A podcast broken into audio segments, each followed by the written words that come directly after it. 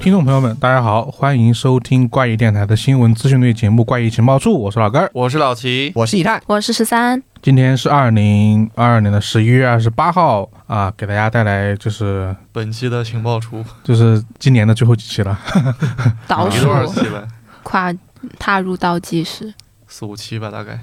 对，然后，嗯、大家知道，这每每到这个年末啊，各种这个推理的各种榜单嗯，就出来了。嗯，我们这每年也在说，对，基本上已经其实已经开始进入这个时间段了。所以我们今天推荐快讯的第一个就是一个关于啊推理小说榜单的一条讯息。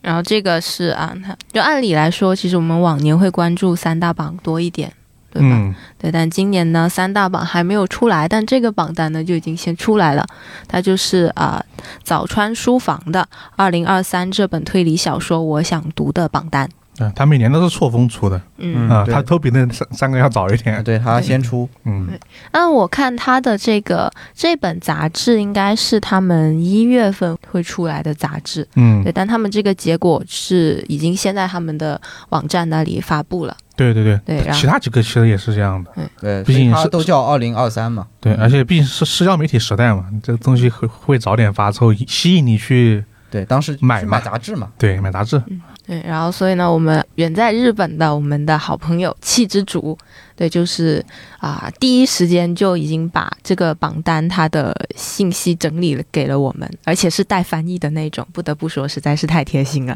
对，然后现在啊，就进入了一个报菜名环节啊、听我念四十本书。对，因为它分为了日本国内的榜单，还有日本海外的榜单，每个榜单是选出了二十本书，对，所以加起来一共是四十本。如果知道的话，就给他简单说两句啊。嗯，嗯，就如果不知道的，那就报菜名了。对，对，好啊，开始啊，给大家来一段贯口， 先念日本国内榜啊。第一个呢，就是啊，获得了啊日本国内榜的第一名的是吴胜浩的《爆弹》。嗯，八个蛋。嗯，对，对，这本书我记得今年好像是在日本，就是我平时会逛推特，在日本的推理作家那边，其实好像还蛮多讨论的。对，而且他入围了今年的直木赏，嗯，嗯之前对其实有提简单对提过一次。对，他入围奖项还挺多的感觉。嗯，然后第二名是啊、呃冯坂东马的《少女同志向敌人开枪吧》。这本书我们也说过啊，嗯，嗯，这本书还也是日本那边热度很高，因为他获得的是那个阿加莎克里斯蒂奖，哦之前拿过一次啊。嗯，然后他的故事也也很好玩，讲的是这个苏德战争。哦啊，怪不得这个封面我一看就一股苏维埃。嗯然后呢，他的那个女主角是一个女子狙击手的学员啊，哦，她整个故事就是通过个人视角讲战争的。我听介绍挺有意思的，它还是推理小说还是个推理小说啊，但是这不是推理榜，单吗？嗯啊，我所以看到他整个封面和他整个的这个，反正这个简介吧，我就没有没有感觉到他是推理小说，感觉像个这个轻小说是吧？一方面是新小说，另一方面有可能是就是那种就俄国那些写战争的那种小说，哦啊嗯，那对，然后我我看到短评那里面有人就吐槽说说这本书太恐怖了。俄罗斯人民跟日本片假名合在一起， 这那是一个多么长的片假名啊！确实太太吓人 了。然后啊，第三本，第三本这个太熟悉了，没有想到今年还能见到它，就是卢边拓的《大举家杀人事件》。嗯，嗯，我感觉对今年多个榜单里会应该经常都会有他对的。经经常是见到，嗯，对，而且我记得去年的榜单，它就在前三呀。对，他好像在里面的。对啊，哦去年三、三大榜里面，它就在前三呀。但是早川那个没有打，啊，对，早 川没有，对，三大榜今年可能就不一定会有了，嗯嗯，对，就看一下今年三大榜。就是嗯会怎么样早川给他补发一个， 去年是我们走眼 儿了，今年给您补上。这不是对这不是打自己脸吗？然后啊，第四个也是啊，也是今年我们电台有讲过的白井智之的《名侦探的牺牲品：人民教会杀人事件》 白景老师这次排名好高啊，上岸座，是上岸座，嗯是上岸了。上岸座评价还挺高的。嗯，对，刚开始我记得还挺多人是两极分化的，有人觉得不好看，有人觉得挺好看的。他的后来意识评是这样但后来评分稳上来了哦，啊嗯，变成就是好评还是居多的。嗯，可以。这这次白金老师站得够高了。然后第五本是有栖川有栖老师的《搜查线上的晚霞》。好像也是火村应生不是是火神医生系列的一个作品，啊呃，第六本是啊佐藤鸠的《爆炸物处理班的遭遇自选》啊，佐藤就是这两年比较火的，去年他那个去年那本那个有上榜那个呃第二名嘛，啊，对，对对，但是他在本格的那个榜单里面就不是就没有上榜他不是那么推理的。然后上次我们也介绍过他的书要要在国内出版，嗯啊，对，名字太长了，我记不住，嗯，就是那本讲那个雨林探险的那本嘛，也是讲去墨年西上哥，然后是一个就是说墨西哥、日本就是混在一起的那一个哦哦，嗯啊，嗯，然后接下来啊，第七本是西木春央的《方舟这个就比较陌》，生了对，。这个就十分陌生。第八本呢是小川哲的《地图与拳》，看标题是一个科幻，对我看他妖风那里介加绍历史是对是历史加科幻小说啊。第九本呢是结城真一郎的《说出真相》这本书去年一年也很多人推荐，说反转特别多。哦，对，但是我去瞄了一眼评分，不知道为什么只有六点六。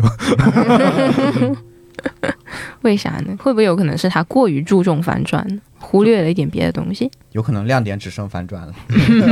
别人问起来这本书有什么好，有有什么优点吗？有人说这么啊，这个书反嗯转转特别别多。 这个就不知道了，也可能是因为评论人不够多吧。嗯，然后第十本是宫内优介的，于是他在酒宴上谈起明治耽美推理贴。名字长得像轻小说，是的， 对，但而是且嗯看这个封面确实不是轻小说， 对挺正经的。对，但是他这个 他这个书名确实是很轻小说的写法。嗯，主要是长， 然后下一个第十一本就是长浦京的主角，啊，这个只能陌生，而且妖风十分的干净， 什么嗯没都有不知妖道。风， 他这个没对甚黑至了没一有妖片风。对，然后啊、下一本呢，就可能大家今年听到也比较多的一本日本推理小说了，就是荒木欠的《世界末日的杀人》。嗯，嗯，对，这本书很有意思。哦，感觉这本书就感觉荒木欠真的一个新人好厉害，对，对，就虽然说推理没有那么多，但是它一个事情抛出来就很有意思，就是都已经世界末日了，大家都在逃命呢，怎么还有人搁这谋杀别人 呢？就这么个事儿啊，写了一本书啊，嗯，然后啊，第十三名是卢泽央的《夜晚的路标》，第十四名也是我们很熟悉的阿金川成海老师的《套娃之夜》，这本书我一直不知道到底是一个以这个名字命名的短篇集还是什么，因嗯，为《套娃之夜》是个短篇，哦，它啊这个故事就是两个人，一个发生在一个室内的推理故事，疯狂反转。他又是怎么一个也有疯那么狂多版反他差？的反转还不是那种反转，就有点像就套娃似的，你知道吗？就俄罗斯套娃那种感觉，就是他的故事不是那种说事情一直在发展，然后再反转，他就是在一个小空间里面， 嗯，然后一直给你挖东西出来，然后一直在推理，说哎是这样是 A，然后又说是 B 不对，是吧？是是 C，他一直顺着下来那种感觉。嗯然后下一个呢，啊，也是刚刚提到的，刚刚提到的结城真一郎的《救国游戏》。啊哦，又是他了，对怎么好像对，去年在榜单他上已就经看过这本书，是的，我也记得，嗯我而也记且得 而且我记得他好像还是今年哪个奖项的一个入围作，就是我们曾经下过注的那一个奖那就是呃本格推理 那个。啊啊啊，啊，对，对对，记得当时有他，有大居家，还有黑牢城，所以说这也是早川去年没有发，然后今年给他补。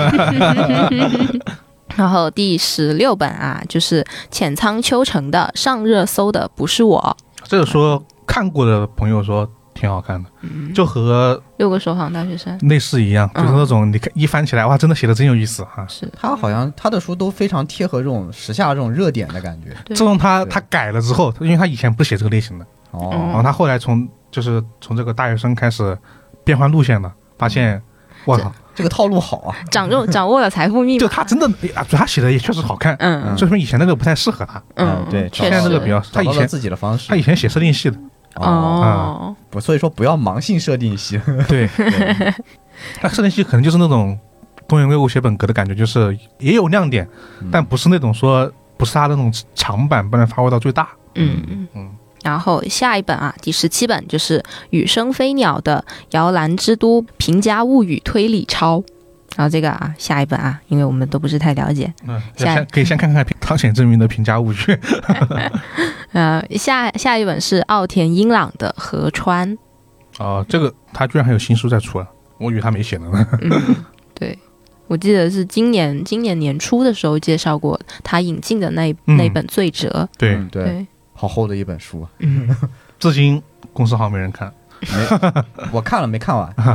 太厚了。嗯，被叶叔吓退。啊，好，然后第啊第十九本就是厉景杰的《炼狱之石哦，作者比较有名，这个属于是作品不知道。》，确实可能因为太新了。然后啊，第二十第二十名就是新明治的《须臾》，这要说说是哪两个 字？啊须臾，那个虚就是空虚的虚，鱼呢就是大鱼海棠的鱼，对，海洋生物。啊，嗯啊，然后再结合它这个小说封面呢，就是一股子那种新海诚的味道扑面而来。反正是新海诚的那个云彩的颜色，至少对是。 对对对，哎好，然后啊啊，日本国内的榜单呢，就是以上这二十本书，然后下面到了海外的榜单。第一本呢是啊一本已经引进简中版的了，对，就大家就是啊，甚至可以去买到的一本书，就是啊《夏日无声》这本书， 我们也介绍过，对，对我们我们介介绍绍过，当时热度热度挺高的，对我看国内的评分也不低，很多人看八过分，多，嗯对，，评的人还很多，嗯啊一个小镇上的杀人案，嗯感觉今年的国内的悬疑榜单上可能也会出现这本书，对就不我也知觉道得，排位如有可何能了，嗯，因为他那个评主要他评分人数，人数真的多的夸张，很多我是没想到的，嗯对，很多人都看了，而且这一本书啊，把下面这一位这一位给 PK 掉了。而且这本书看，就我还没看呢，但是从姐姐上来看，应该不是非常推理的一本。他有点像那个那个那个剧，我看有人做比喻，就是那个之前凯特温斯莱特演的那个《东城梦魇》，嗯，像就那很个像吗很？像那个风格的剧，嗯也是一个一个谋杀案作为整个故事的主轴，嗯但很多表达其实不不是说一一定要去推理案件啊、嗯找嗯真相他的我类看型的他主那个，因为我看这个书介绍的话，整体感觉是偏向于还是呃描写人性啊、这嗯方面的多一点的感觉。嗯，对，那感觉它应该是一本更更有故事性的一本书。对对，啊这怪又是证明了不写推理，所以排名就能更高一 点。对， 就怪怪不得会有那么多人评分呢。 然后呢，这本书啊也是把这下面这位给 PK 掉了的。第二名呢就是安东尼·霍洛维茨的《谋杀路线嗯，啊、对就是那个系列的第》第三本。第三本，对嗯，对他去年的那个《猫头鹰谋杀案》就是在海外榜一直第一嘛。嗯，对，在三大榜里其，实他这个系列一一直都有一点点没有嗯没那么强势啊，啊嗯，对，对他那个没有没有那个飞禽杀人系对 列，啊那那个比较强势，那个基本上只要出来就是啊，榜首榜首。对嗯，对，就霸榜。嗯对哦呀，其实也不是，他有几个榜也不是榜首，是第二名，嗯然后第一名是接下来这个作者。 确实，去去年就是这两位在打架。对，对，第三名就是霍利·杰克逊的《优等生不适合做 侦探》。对，嗯，去年海外榜单基本上就是他跟安东尼·霍洛维斯两个人的作品对，相互第一。就卧龙凤雏不知道为什么是翻译的原因还是因为什么原因，我老以为这个作品是日本人写的，很日本啊，优等生就光凭对哎这个“优等生”这个词，我会觉得会会不会什么高中生这个之类题的材感觉很像日本人写的感觉，嗯啊、就是但是我觉得有没有可能是重翻译的就是翻原译因，之后重新给他定了一个比较适合本土市场的名字？对，可能还原意不是这样写的，嗯对，就原本的书这个不是这个标题，然后甚至也不是表达了这个优等生不适合做侦探这个意思，但他提炼了一下书的这个意思，做了一个比较符合本土化的一个标题。只能说这本书看就是国内什么时候引进的，嗯这他人的书好像国内暂时都没有引进，对呀、他感觉他已经有点名气了呀，感觉，对我感觉起码在日本挺有名对气的呢。他可能已经作为一个参考，嗯，嗯。然后啊，下一本啊，第四本呢是爱丽丝·菲尼的《她无法看到她的脸》啊啊，说说一下，就是男的他无法看到女的她的脸。对，第五本是詹妮斯·哈里特的《上诉》。感觉是一个法庭的嗯悬疑推理的作品。然后下一本呢是斯图亚特·图尔顿的《名侦探与海之恶魔》，然后下一本是啊、皮特·斯旺森的《爱丽丝难以启齿之事开始进入完全不知道他们是什么类型的是作的品的时候了》，，开开始安静了，对开主始要是开日始本快挑起选来这了种欧美作品引进的这个这个方式，或者说他们这个选择的跟国标准内跟不我一们样不太一样。对嗯对我们挑了这些欧美的书引进的书，跟他们挑了一些欧美引进的书，不并不太一致，而且国内看欧美人本来就少，就是日本的书，刚刚能说是因为国内很多就读引进者了是能看的，嗯他们能看日本的书，他们只看日本书，他们会给一些评价，嗯，我们也能看到一些，但这些书就属于是。闻所未闻，就很少有人引进，嗯然后也没有人去看书，就对开始这个沉默。对，啊很而且像这种书，它也很少会有什么名翻，对，也很少对会有人同步它的资讯什么的。 对，比较少。嗯，然然后啊，第八本呢是 M.W. 克雷文的《管理员的杀人》。好，下一本呢是热罗姆·洛布里的《魔王之岛》。然后下一本是啊，名字好长啊，叫唐纳德·艾德温·维斯雷克的《赌徒过多》。它这个封面好有意思，确嗯，实，像是漫画，确实。虽然说这个书名现在我乍一听，我以为是在讲世界杯。然后下一个是啊，艾利格里菲斯的《窗边的书虫》，下一本就可能大家会耳熟很多了，因为这个呢是我们中国香港的作品，就是莫里斯的《神探福尔自摩斯》。这个我们确实之前情报处也提过这本书，嗯嗯，讲过它的一些设定，嗯，，对，而且这本书其实也是我们的时代华文已经出版了。对，对这个是可以看的，对，大家想看就可以去看啦。然后下一本呢是保罗·奥斯特的《挤压游戏》，然后下一本啊也是一本去年上过榜，然后刚刚这位作家刚刚也出现了，是 M.W. 克雷文的《黑色之夏》。早川日常补发了，呃，下一本是亚历山卓·安德鲁斯《消失的匿名作家》，然后第十六本是 S.A. 考斯比的《黑色荒野的尽头》，第十七本是艾尔维·勒泰利耶的《异常这本书国内出版了》哦，啊，是能看到的。然后第十八本是、嗯哦，我多说两句啊，这本书这本书是一个法国，是一个法国的文学奖，它是个文学奖啊，注意，它哦，只是有推理要素，嗯所以就是整体来说还是更偏文学一点，对他获得了法国文学界的认可，你可以这样理解、哦啊。这本书很厉害，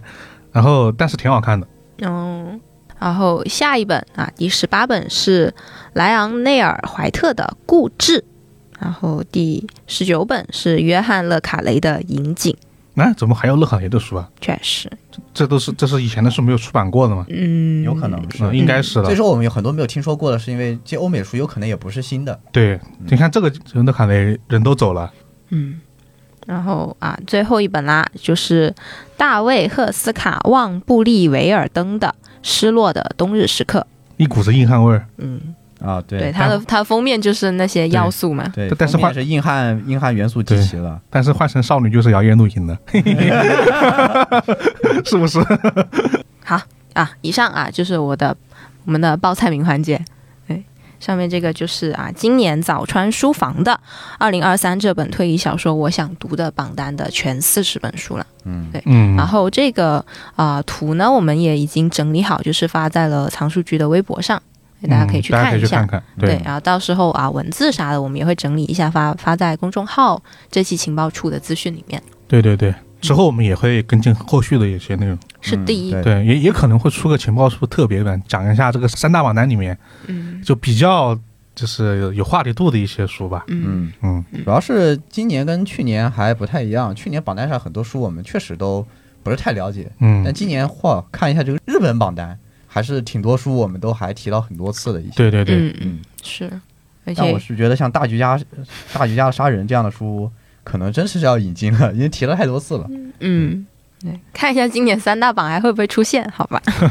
我已经开始好奇了但。我其实还是最好奇的是白井老师的新书，今天白景的书应该会上很多榜，嗯但他在日本名的评价很有点好。嗯，对，而且如果它是上岸之作的话，应该对引进其实离引进也不远了，我觉得。对， 毕竟白井老师也已经引进过一次 了。对，嗯引进过一次了。然后呢，以上这个呢就是我们今天的第一条啊推圈快讯。嗯，然后下一条呢就是一个是一个有条件的朋友可以听一听的一条推圈快讯啦。嗯，哎，这个就是小樽文学馆啊举办小栗重太郎一一百二十一年生诞展，对，就是这是一个展览的消息。然后因为啊、市立小樽文学馆的展览室里面会在今年的十二月三号到明年的一月二十九号这段时间啊，会举办这个就关于小栗重太郎他这个人的啊一些个人介绍之类的东西，嗯，对的这样一个展览。对。然后地点就是那个，对，就刚刚讲到了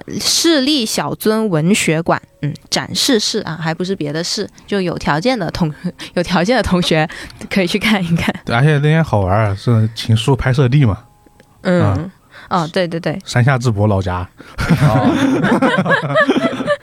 对，就是啊一种圣地巡礼，对各种对各种意义上圣地巡礼了。嗯，然后这个啊也没有，就是怎么说，就是有条件的同学可以去参加一下。对对对我我们反正我们是没有这个条件了。对对，然后放上去是因为还有一点要说一下，因为当时正好觉得可以说一个事儿，嗯，就它这个封面，大家我们到时候应该会放那个图的，嗯它封面上写的是三大奇书其中一册嗯《黑石馆杀人事件》啊，嗯，嗯，大家可能如果敏锐的会发现它的这个差别，为什么它是三大奇书， 我们称为四大奇书呢？嗯啊，其实有一个渊源啊，这个好像是我之前是看到七之竹说提过的，嗯，对。当时气质竹老师讲的这个，就是其实最开始就是日本那边他提出来的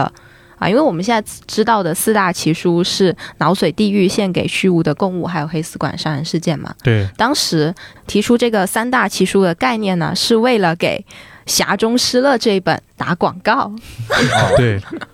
所以有四大 古典啊，奇哦所以就书。把它不是四大奇书之前，四大奇书是为了打广告，没有，三大奇书是这这三大奇书的提出是为了给《匣中失乐》打广告。是吧？三大奇书对不是之前就有了吗？哦，是些书本来就有，对，是、啊是拿着三本，就三本大家啊、听名字很厉害，但看起来特别烧脑，没几个人看得进去的这种、嗯、这三本书放在一起，把它们称之为三大奇书。然后呃，因为《匣中失乐》是后面出的嘛，嗯然后就给他打广告，就拿这一本跟那三本比，就跟比他们的那个旗的那个点，哦对，就这样子来做营销。对对嗯对，然后提出这个概念，或者说这个概念让让国内读者更接受，是因为当时就是我们台湾省的一个反正推理的一个编辑吧，叫傅博，嗯老点人可能都知道啊，他以前编了个《米鬼》这个杂志，他也是幻影城的编辑啊。这个人他一直在日本，后来去后来后来去了台湾省嘛，所以导致大家延续了这个概念。所以说呢，就是大家平常听到这些概念词啊，其实不用太太过于在意啊，和西本格一样，都是为了卖书搞出来的东西嗯，啊，还是聚焦于这个小说本身啊。对， 这么一说啊，算是一个乐子。 扁了一天，喂，怎么发现日本那边只有三大奇书？别人确实只有三大奇书。众众所周知，四大奇书有三本。一般都是多一个，你这少一个是吧？对，然后这个呢，就是这么一个怎么说一个快讯加一个乐子。好，下一个快讯啊，就是其实是我们推圈快讯里面挺少提到的作家了。嗯，啊，金鸡下宴啊，星期六在调布市的名誉市民水木茂一百周年纪念活动啊，进行了一个演讲。然后呢，这个水木茂呢是日本的鬼怪漫画第一人嗯，啊，是头衔非常多啊，是怪谈系题材的元祖啊，担任世界妖怪协会会长，呃，日本民俗学会会员，民族艺术学会呃评议委员，然后知名漫画作品《鬼太郎》的作者啊，绰号妖怪博士啊，应该说这个确实是。也是金鸡下宴的领域， 对，主要他是写写这个系列的祖师爷，所以嗯是吧，也得尊称一声对前辈。确实。你要请要请你，你还是得去的。确实，隔天呢，在星期天啊，就是在有一个身穿的妖怪庙会上呢，就是金鸡夏燕老师呢又当了一个写字摊的摊主啊，哦就是摆了一个小摊儿， 然啊，后放了很多就是他写的一些字体啊，还有什么的放在旁边，就当了一个小摊主还是那服装办啊，对啊，对，经典装经典装扮，对，对，对还是那个发型。然后呢，我想去的人如果认出来，应该都可以在那里埋伏字还是什么的，我在想。我就是我在推特上就看到那一天就去参加这个身穿妖怪庙会的啊很，多人，就是去找了荆棘下咽，然后让他题字，对哦让他写字。啊，对我记得还还有一个朋友是好像是他自己要办一个展览什么的吧，就他的个人展，然后他就去让荆棘夏彦就帮他写一幅字什么的。不得不说，荆棘夏彦的字是真的很好看，嗯，怪确实怪不得能摆个写字台。对呀，他一直有搞有搞这个内容的。嗯，我记得那天老齐嘛 说，看成深圳深圳妖怪庙会了， 确实确实很像。嗯 还有这种好事，那就如果真有，那麻溜的去。嗯确实 啊，对真的挤破头，好 吧？那事实事实是，深圳不光是庙会，连摆摊儿都摆不了。 对，事实，如果深圳和妖怪相关的只只会在一个地方出现，那个叫什么来着？锦绣中华，我还以为你要说欢乐谷呢。 锦绣中华万圣节会玩这些东西，这些民俗恐怖的妖怪的东西。嗯，然后只能说他周末活动确实很丰富。我现在很想知道那两个地方它的距离是多远。应该不会太远的。我一个调布市，一个东京市，哇，哦，除非除非你跟我说这啊个那东纪京是纪很念活大的动呀在东京那办，东京是很大的呀，啊嗯，对不对？你不知道那个调布市到底离东京或者这样说，日本没那么大，几多远啊，也确实小时也过去确了 实。，哎对确实，感觉我很羡慕他，周末活动比我丰富的多。感觉感觉那他也很久没有出席活动了，上一次可能还是跟还是跟林志贤老师一起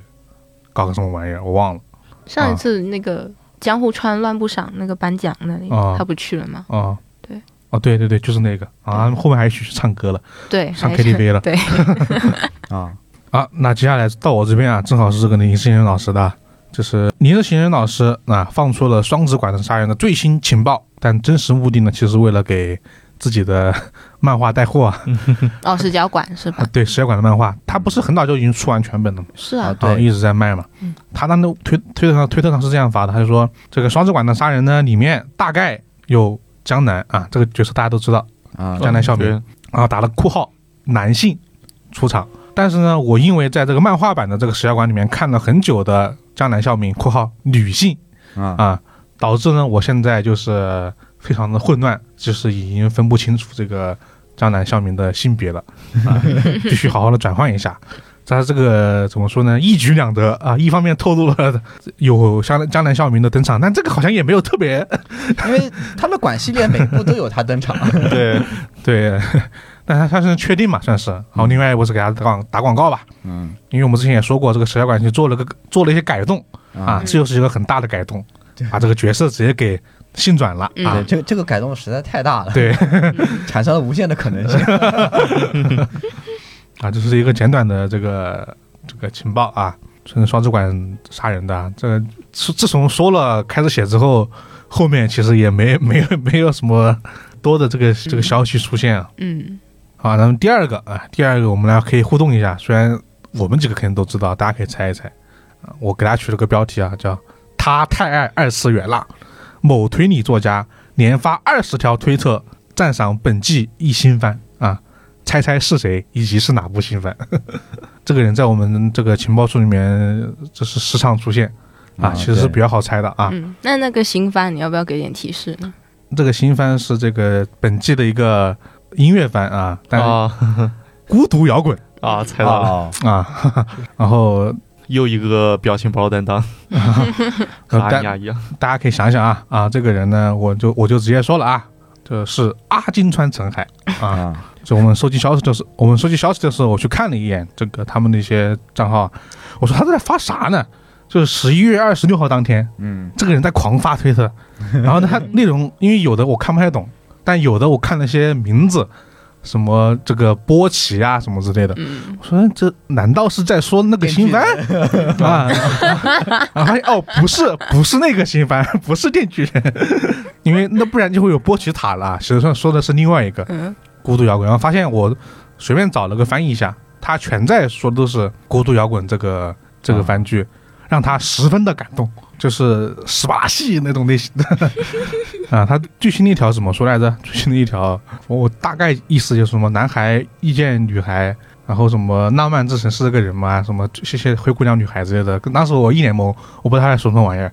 我后面查了查，他可能也是在说这个孤独摇滚《孤独摇滚》最新的讲一最集新的内容第吧。八集的内容，然后啊，后面也在说什么第八话的内容。嗯然后呢，包括他就还提到了一些《孤独摇滚》的一个特别篇嗯啊，就讲的就是其中一个主角啊叫红夏和他姐姐的故事。啊啊，反正大概那个特别确实比较好看。讲就是他姐姐本来是搞摇滚乐团的，也不管他这个妹妹红夏，但是后来因为家庭的原因，他妈妈去世了，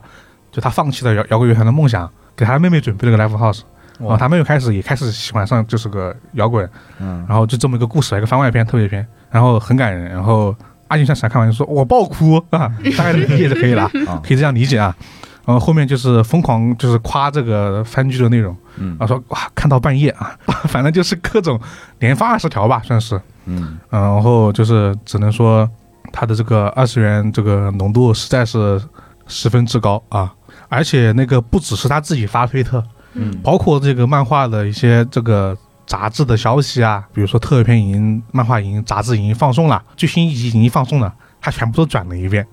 啊可见他十分之他的主页你现在瞄上去就全是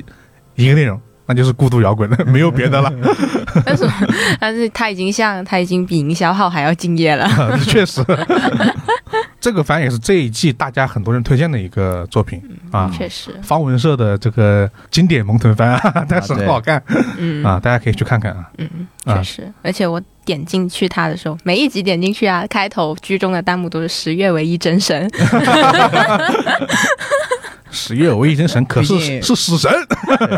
毕竟电锯人在神坛上上上下下的，对对。他最新的一集应该就是第八集，可能好像是有是排第一，在欧美还是日本有一个每周的这个统计嗯，嗯，啊。但我觉得这个番在欧美应该拿不到第一，就就美国，我觉得应该还是 死神。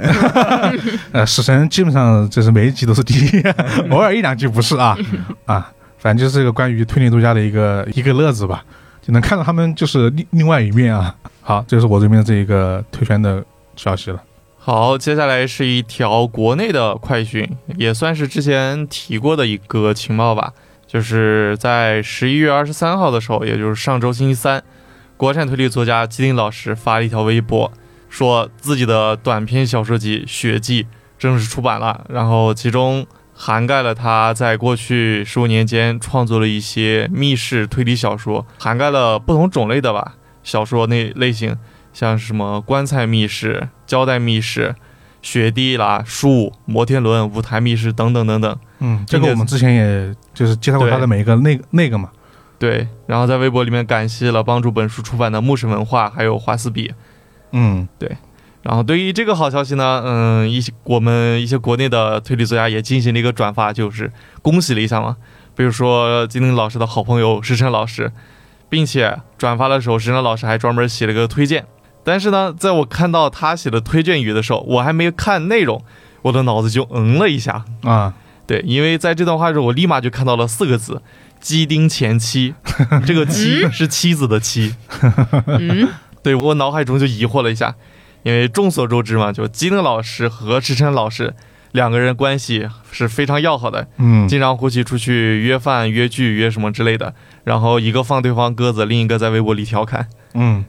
然后这边平常这边出个书的话，那边写个推理小故事的话，都会互相转发一下，就可以看出是关系非常铁的那么两个人。但是呢，在看到“吉林前妻”这四个字的时候，我还是有点怪怪感觉，感觉这两个人好到已经已经称呼吉林老师为前妻的这种好基友程度了吗？啊，你是这样理解的 吗？对，啊，我是以这样为 是说基丁有前 妻呃，对啊你对，按对照按照你你那个理解，不应该叫前妻基 丁吗？对啊呀、对，但是呃，前期这个放后面也是这，比如说什么什么哥哥、什么什么姐姐这种，啊，主要是如果是基因的前期，那跟跟基因没啥关系，这个输出 了。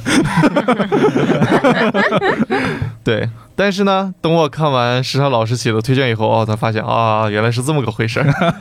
呃，石山老师说的呢是，如果要深入了解孙庆文老师的密室创作，入手这本书绝对没错，因为这本小说集几乎包含了基丁前期创作所有的精品，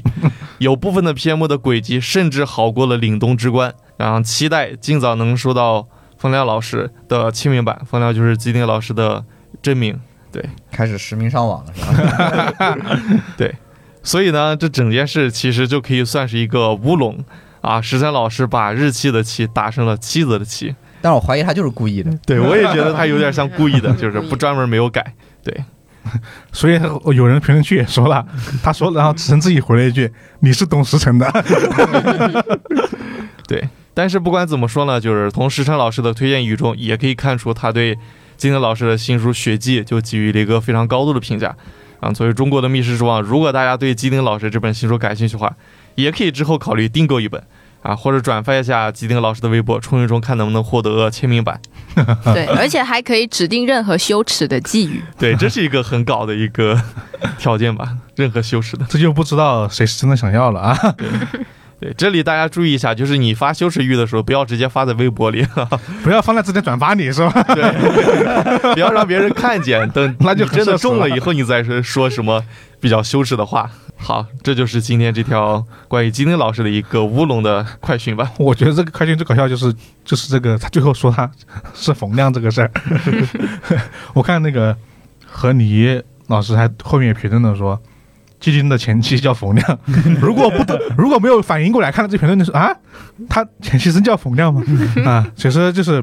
大家说基金老师的现在不叫孙庆文嘛？嗯对啊，大家听这个名儿可能感觉像真名嗯，啊，其实不是，这还是个笔名啊对，我以对前一直不知道啊。就其是实这个真名就是，反正他们他们也说了嘛，就是冯亮啊，算是把把别人给实名上网了啊。啊，对。其实有时候笔名取得太真，别人会以为是真名。就是真 名，对嗯对，以前其实马伯庸有个事儿啊，对对对，，微微博上说过，啊，就是他笔名马伯庸嘛，嗯然后国外好像是有个杂志，嗯是采访他还是还是录了他一篇文章还是啥的，反正有提到他。嗯然后呢，直接好像是寄了一个邮件还是什么给他，嗯然后直接就叫他称呼他为马老师，啊 对，就是把他笔名当真 名用了。哦，就之前就啊好啊很早以前就马伯庸在微博上还吐槽过这个 事儿。啊，他上次被大家知道这件事情，是因为我们之前播过那个矛盾那个网络文学奖啊嗯啊啊，对毕，竟这种奖项，你这种奖项你必须实你名，你实名上网的 啊，他是就名字就出来了，应该就是就是呃，现场调码，马丽啊，嗯对啊，对对对马丽啊，就是 是这马平老师的真名， 我们也这可以搜得到啊，这不是我们想说啊，嗯啊啊，那好，那刚刚就是我们今天这期推选快讯了，其实主要时间都在说这个彭丹的事儿啊，嗯嗯，对，其他的就是凑个热闹。然后呢，接下来是我们这个书籍环节的一些这个快讯啊。然后呢，第一个其实也算是一个我们好久没有说的日本那边出版的消息了，是星期有物的新作《十一个文字的监狱》，十二月十二号在日本出版啊，双十二。 赶了一波销售集，嗯对，然后这个、啊，日本有这个小说 家，赶了一波中国的销售集。可以去这个跨什么国销售哎，这是天猫海外购，看能们享受这个优惠啊。这个短篇集呢啊，大家听名字可能知道是一个新写的短篇，对，十一个人关在监狱里的故事，嗯，在练足球嘛，蓝色监狱啊，监狱是 吧？选出一个伟大的前锋是吧？结合个日本日本刚刚这个输球赛啊，他说了，就是他就介绍比较简单，说的就是呢是被关押在绝对不可能出现的监狱里面的男人挑战不可能的故事啊，他其他人没多说哦，啊，这不可能的故事踢赢德国，然后输给哥斯达黎加是吧？可能是一个感觉应该是不可能犯罪或者说不可能消失之类的短篇集啊，嗯，主要他这个十一个人这个太搞了，对，感觉现在在这个暗示11什么？对你一说十一，我就想起那就是踢足球。对，然后他自己这个说了是一个迎接星期五老师出道十周年的短篇集啊，希望大家期待一哦下。他都十年了，对，他这十年也出了十几本书了。管系列三本儿，然后五十元硬币，啊然后两本《敲响密室之门》，啊，还有吗？还有啊，还有一个我们去年榜单里提过，嗯他对从来没在国内出版的一个系列。一个偏冒险的一个书，那那书有两三本了，嗯，对我去年我对看了榜单上的已经出到三了都还。有煞风景啊，嗯，哦，对，还有一个你算一算是是有的。我只能说，这十年出道，清崎有吾老师现在成绩还是很不错的啊。对，这剧也改编了啊，书也卖得好。很稳。嗯，然后这个短篇集的封面其实就是《体育馆之谜》的那个插画老师画的封面哦，啊，你一看就是一个风格嗯 啊，也算是致敬自己这个出道十周年的一个一个封面了，挺好看的。看封面，说实话，因为是体育馆那种类型的嘛，所以挺二次元的，感觉好像也不是在监狱里面发生的故事。对这二次元在监狱里发生的故事可多了。二次元十一个人还是男子监狱。嗯，好，这是第一个这个书籍方面的一个消息啊。然后啊，第二个就是万众期待啦，这个消息就是新经典他们以一的 Ghost 断掌事件终于下场了，哦，对，预计十二月出版。啊，这书因为绝版许久啊，好吧，所以这一版大家还是很希望能够看到的，可以对，买到的，国内乙一老师这个热度还是很高啊的，我感觉对这个再版是迟早的事情。相当相当之高。而且其实他们这个再版的消息其实很两年，不知道，反正是以年单以年这个单位啊来计算了，就是大家已很早就知道他们已经手里已经拿着这个断掌的版权了。嗯，哦，对，而且他们的编辑也也跟我说，就他们的后台到现在都一直能收到一的书迷就就私信他，段长什么时候出？段长什么时候出？ 段长什么时候出？因为十一点对他几个经典的书，这个算是还没有出的，嗯，对那些名声比较大的他的一些作品啊，嗯，这个算是一直没出的。感觉这个可能是因为审核比较嗯，严难的问过题，可能一直在卡。对否则我感觉这个这本书一分一方面热度很高，一方面嗯名气也很大，对，你不对可能会一直卡在这不出。嗯，对对，然后刚刚以太也讲到，就是它可能里面会有一些可能会卡过审的地方，然后而且它这一个它这个消息发网上的时候，其实也有很多啊、书迷朋友会问，就是啊、这次的版本会不会有删减？嗯对，就会把嗯那些比较敏感的地方给删掉嘛。然后我也去问了一下编辑，然后编辑告诉我是没有删减哦。哦对，对那挺好的呀。对，对，顺利的就是一个啊完整的版本，没有删减的版本出版以外，它还比之前啊、之前以前的那个简中版本还多收录了一篇番外。哦哦，对那还是很值得。只有新新东西，嗯对，就只能说太值了，就是、就是仿佛迎来了仿佛迎来了文学之神的眷顾，好 吧？就我们直接叫叫文曲星就好了。文曲星下凡的，那文曲星保佑日本 日本作家的书不太他对，在中国出版嘛， 保佑的是中国的出版社。没毛病。确实，而且他现在已经顺利下场了嘛，就是如果啊、后续的事情一切都顺利的话，那就预计是十二月就可以跟大家见面了。嗯，对，就大家可以真的万众期待，好吧？到时候反正就是如果看过的，觉得可以无脑收了。对，然后关于这个段长的那个剧情就不用就不介绍这么多了。如果你们实在想知道的话呢，可以去听一下我们《局外生枝》里面，对乙一那一期的专题里面，对，有讲过。对，有嗯请来我们的特邀嘉宾阿怪、啊，给对大家讲一下那个断掌事件的一些故事。我们也学一首你你是新人老师， 对一些营销，嗯。然后下一个下一个图书资讯呢是千本樱这边啊，也是刚刚榜单上出现过的名字，就是丽景杰他的《哲学家的密室》上册和下册都已经出版了。好，现在这本书它现在是属于一个可以买到的状态。这本书算是他很出名的一本书了。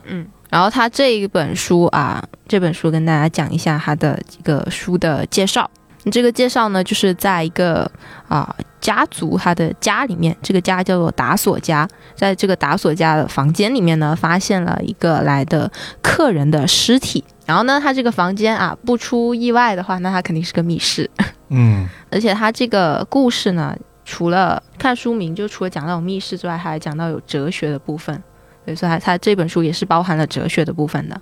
啊，我继续讲他的故事，就是他啊、在这个追寻遗留在现场的纳粹党卫军短剑，还有出现在那个密室房间里面这个客人的尸体的谜题之中。二战期间，关于发生在考夫卡集中营的密室谋杀案却悄然的浮现。然后呢，他这本书就讲述的就是穿越这几起案件的迷雾与哲思的纠葛，破解孕育现代本格推理小说的大量死亡之谜，史吹区系列呼声高涨的第四部作品啊。然后根据他们的编辑来跟我介绍的话，就是说厉景杰老师他在这一本书里面，他还特地的给这一本书打造出来了一个哲学体系，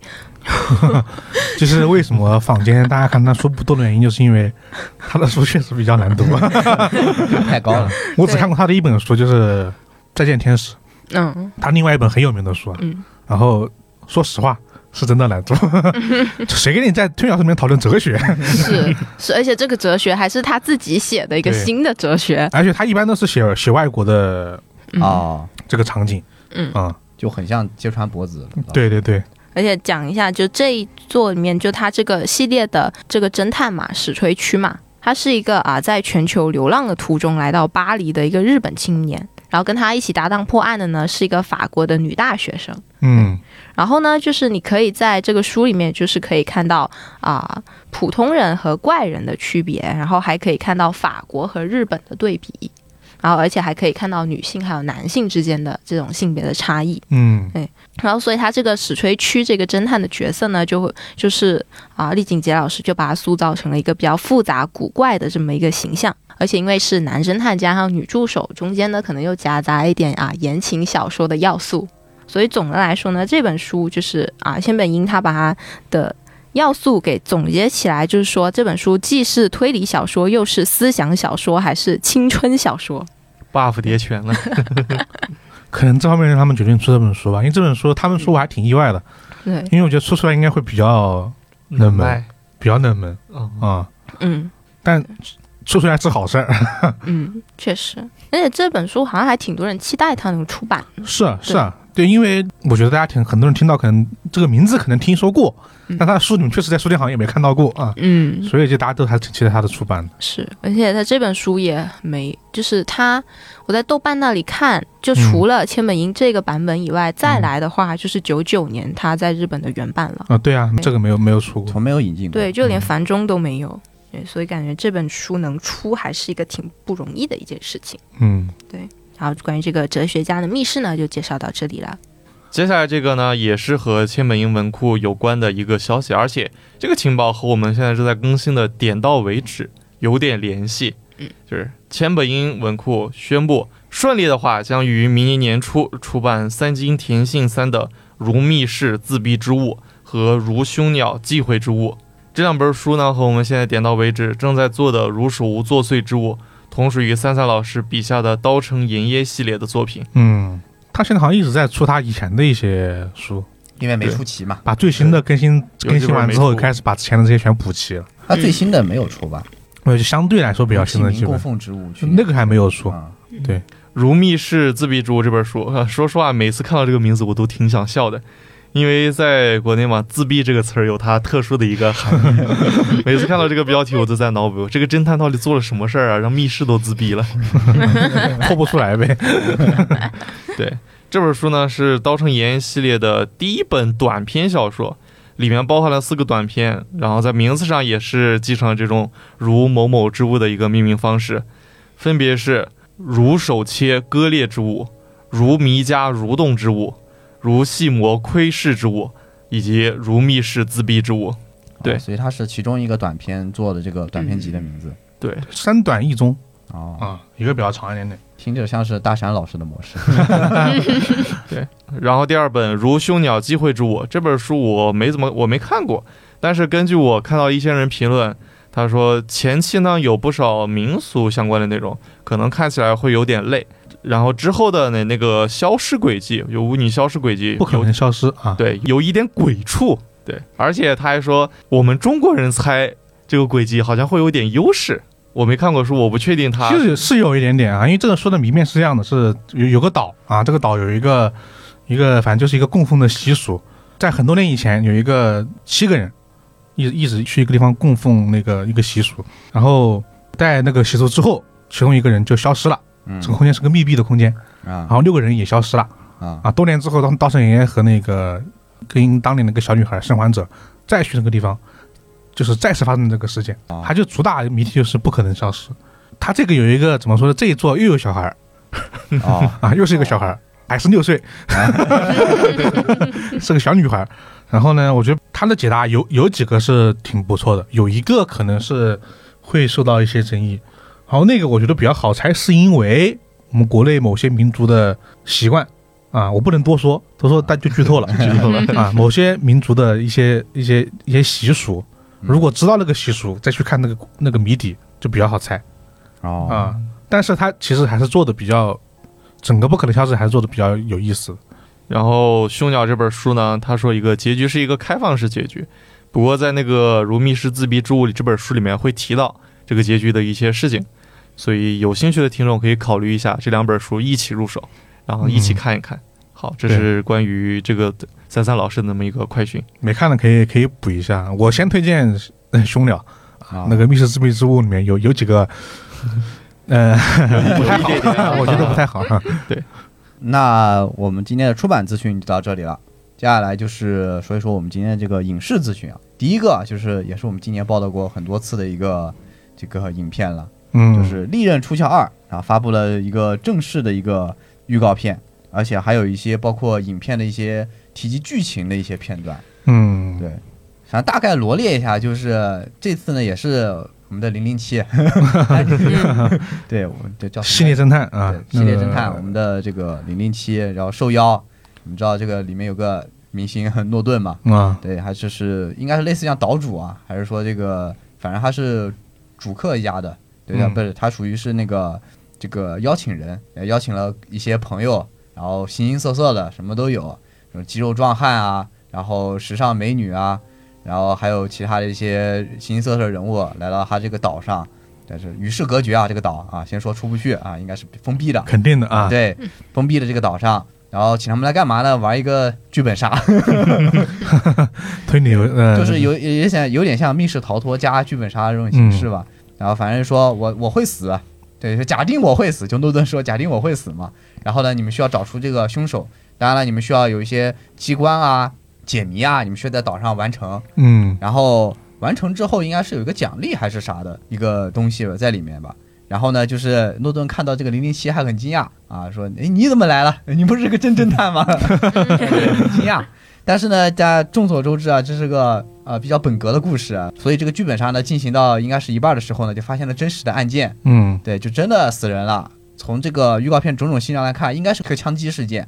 呃那个玻璃上有一个类似于像是那个呃那弹孔弹孔一样的东西对啊，，有个弹孔。然后就是这时候，那你们这个剧本杀就结束了嘛？就真正的侦探要出来了啊，嗯说你们谁是凶手啊？岛封闭了，那凶手一定就在我们之中嘛，嗯对，吧？然后开始追查凶手，这么个故事吧。然后开头还是挺挺有那味儿的。挺有那味儿的，嗯啊，特别本格，对，特别本格。哎，它本来也是一个本格的经典题材嘛，啊对就是邀请你来上岛，哦嗯然后发生案件，啊然后来破案嘛。对看预告片应该是感觉是还要还要再死人哦，对，啊、因为前一座嘛，就感觉是那种复原那种阿加莎那种对对古老对，的大庄园啊，嗯呃死了个人这种感觉。现在就这一座感觉哎怎么往新本格方向去走了这种不感觉过他这个也是那个黄金时期本格，他们也是会去上岛的啊，对，是是，一样的但不像它这么结构这么清晰啊的，啊， 就对对，上来就是没有什么特别多的铺垫，就上来就开始。啊，邀请了，就很明显，在这个做局的这种感觉，就是黄金时期的那种风格，就是他做局，但不会那么的明显，嗯对，就是一个模式模式固定好了，就这么多人来倒了，然后挨个嫌疑人展示完了，然后开始死人了，开始 破案了，对，就不会有这么的。不会这么流畅，他一般要润色啊，加一些别的故事啊、支线啊去铺垫一下这种。然后他这种就让我感觉就非常的 奔着，对，奔着比较新式的这种本格 去了。但哎看是还是比较期待的。这确实比较期待，就是这个可能也是因为这个，毕竟《念出校》大家都觉得很好看嘛，对这个二难不免抱有很高的一个期待值，而且拍出来现在放出了几个片段，现现在已经放出两段比较长的那个预告片了，对，但是都是偏，他很明显都是交代一些这个犯罪之前发生的事情比对较对多。对，但是犯罪发生之后的故事就只有几个没有台词的场景，嗯我，甚至都不知道谁死了。不知道他应该是啊把所有人都活着的部分剪进去了，对但他没有给你透露出来谁死谁了死了，嗯那那我毕怀竟重要剧情嘛，啊。对嗯，但是我怀疑应该不是诺顿死了，因为他很明显他有些台词是在死亡就是事件发生之后，他才对说的的，应该对，不但是，是他不就不知道是不是个连环杀人事件了对，对他有可能最后会死。 对，怎么说呢？如果他不死，按照 一他就可能是凶手对，，他有可能是凶 手了啊如果他如果他死了，就是那就是东方快车谋杀案，上来德普就死了。啊，对，德普就死了嗯。但我感觉他应该是，起码他肯定不是第一起，应该不是应该不是命案的凶手了。嗯嗯对，或者说我们认为他不是第一起命案的凶手。不是，因为看台词，因为他就是当时他说就是因为命案发生之后了，对他说你们有人是凶手，是他说的，嗯啊他不是侦探说的，啊，那不是我就不知道了。不是零零七说的，是他他毕。竟是一个推理，他毕竟是一个推理题材的电影，嗯不能排除他给我玩一些叙述性轨迹的这种、啊 啊这个选择。嗯嗯，反正这个怎么说，十二月二十三号嘛，对，很近了，很近了嗯，啊应该是我们第一时间能够看到这个资源的，我啊觉，得。这网飞嘛啊，啊，那不是流媒体嘛，嗯但是这座确实不上大荧幕之后，它这个电影感从这个预告片来看，确实削弱了不少。嗯，对，就是看起来就是确实是个电视剧的那种感觉，只是家家里电视人剧的看感觉啊，啊，家里家里也有不错的收听体验那啊，对观，看体验。嗯，我之前看到一个小道消息，我不知道是真假啊，就是说苹果不让反派用苹果手机哦，啊，就是你反派你不能用我的苹果手机，嗯， 对他品牌有不利的影响。那那反派用什么呢？哎，所以哎这这次导演就说了，哎，就不用我用，我全部用三星， 啊，正派反派都有呃，那那种全用三星啊， 这不知道这个到底是这这两天看到的导演说的话哦，啊，还挺搞 笑的。对，到时候看的时候盯着就盯着他们手机看。还行，起码没有让他们用小米。 好，呃，那接下来呢是一个科幻新剧，呃嗯、来自土耳其的悬疑科幻新剧《热头骨》发布了先导预告，预计将于十二月二日上线网飞。说实话，在看到这个消息的时候，我第一时间查了一下土耳其在哪儿来着。 对对呃了真找的找解处啊，对，真的，在我的印象中，土耳其真的一直是个默默无闻的状态。我印象中没怎么见过他的发那生过什么事儿。那在历史上，这个著名的君士坦丁堡还是很知名的。 啊，对，对，感觉近期确实嗯有点默默无闻。那个呀，土耳其米其林 啊，哎，给你要不要？等等等等等，那个啊还有土耳其烤肉，啊，土耳其烤肉饭、这 个算也算还有带你去浪漫的土耳其。太到土耳其了。啊。然后热头骨呢，这个故事它讲述的是以以一个传染病开始的，这个只不过这个传染病有点特殊，它是通过言语和语言传播的，就是通过交流。 啊，对，那不就是网络热梗吗？啊，对你污染了我的耳朵，是吧？对。然后我们的男主呢，曾经是一名曾经的语言学家，然后一直躲藏在自己的藏身之处，也是唯一一个没有受到这种疾病的人。这个“唯一”应该是指的是对于那种语言学家而言，因为我看到预告片里面其实还有很多正常的平民在那里生活。之后呢，是男主就在无情的预防机构的追捕下，他被迫离开了安全区，在这个充满奇怪瘟疫的世界里逃亡求生。并最终试图寻找出瘟疫背后的一个真相，感觉有点末世风味。感觉是其实带点推理的，嗯对因为那个预告片里面给了他一个人设，他喜欢做数独，嗯，哦，对， 感觉一思考就开始做数独，可可能狂是展现舔。他的智对智商比较高之类的。这个设定的话，其实就说传染病是通过一些言语进行传播的嘛，因此在预告片里面，就是几乎所有的人家家户户出门都戴个耳机，就头顶上戴一个那个嗯，降噪隔音降 噪，隔音耳机， 是吧？就无限降噪，对，啊这里放一个加一个降噪这耳不机，会是苹果赞助的吧？对我们这款耳机降噪效果杠杠的。而且我觉得它比较好在于它，因为我们看的应该是有字幕的，因为它有英语字幕嘛，因为它就说的是土耳其那边的语言，所以它那个字幕也会做做变形的，对，嗯就是就那个一旦字幕发是带生哦病毒的，对发生传染那种剧情的时候，它那个字幕就会有一定的扭曲扭效曲果。啊，哦对，配合那个沙沙声的那个嗯对噪音音效，就就很明显的传达出，哦，对你被感染了，就这种对情况。对哦，那这还是挺有意思的。对我觉得这嗯很新颖对，挺有意思的，设定比较就是有有有新意的感觉，不知道它到底就是底能不能兜住了。啊感觉是应该是想找一个结果出来的那种类型，啊对，对然后发现看是这某个结某果能公不司能背后的圆上阴谋之类对的。对，嗯嗯，不会是某家美国散又是美国实验 室出来的，生化危机呢？就是同时，根据预告片里面透露的信息，就是这种病症呢，不仅可以人传人，它可以通过机器进行传播。嗯对，基于这个人设，也就是说，它那个病原体肌肉不是用什么培养皿保存的，它是用类似于磁带类的东西储存。因为预告片里面就有一幕，就是男主他用呃随身听听打开了一个听录音磁带，然后对放播放了里面声音，然后很快大脑开始颤抖，之后拿一个温度枪一量，四十度。我觉得应该肯定是这样，不然你怎么用语言来传播呢？你的嗯语言一定感觉只要你那个语只带要你病毒的语言能保存，对，它只要就是永远都有病毒。对他就永远就有病这毒不。就是山村贞子 吗？对，就我们说广，我们就现在就录电台，给你们说一句这种很奇怪的语言的时候，你们就被传染了。啊，对啊，对，然后在剧中呢，这种被感染的人，他被称作了叫 Jabber，好像是这么读的。然后他的原意呢是说话莫名其妙、说话荒唐的人，在预告片里呢，他被翻译成了急于者，哪个急？嗯，就是非常着急的急。哦，这个我以为急于是，我以为是极限的极呢。对，也就是说，如果我们四个是急于者的话，在座的各位听众一个都跑 不了。嗯都别想跑。对，所以如果对这个剧有兴趣的话，可以去尝试看一下。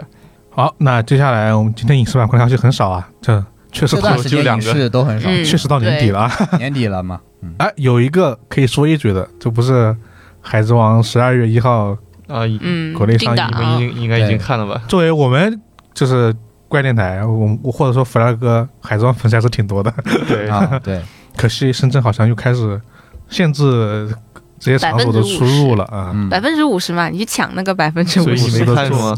啊，所以你没看是吗？不没上映吗？这不是啊还十二月十一啊号二月一号，就我还没们到1号呢我们这期电台发出来的时候就上映。哦，我看谁发微博说自己已经看了，我还以为已经上嗯映哦，了。很多人在日忘本了可以看嘛。嗯，对啊，好，那说回来，下一环节啊，游戏方面的一些资讯啊，啊、第一个游戏是一个国产游戏啊，是国产清新风二 D 解密游戏《时间切片序章》，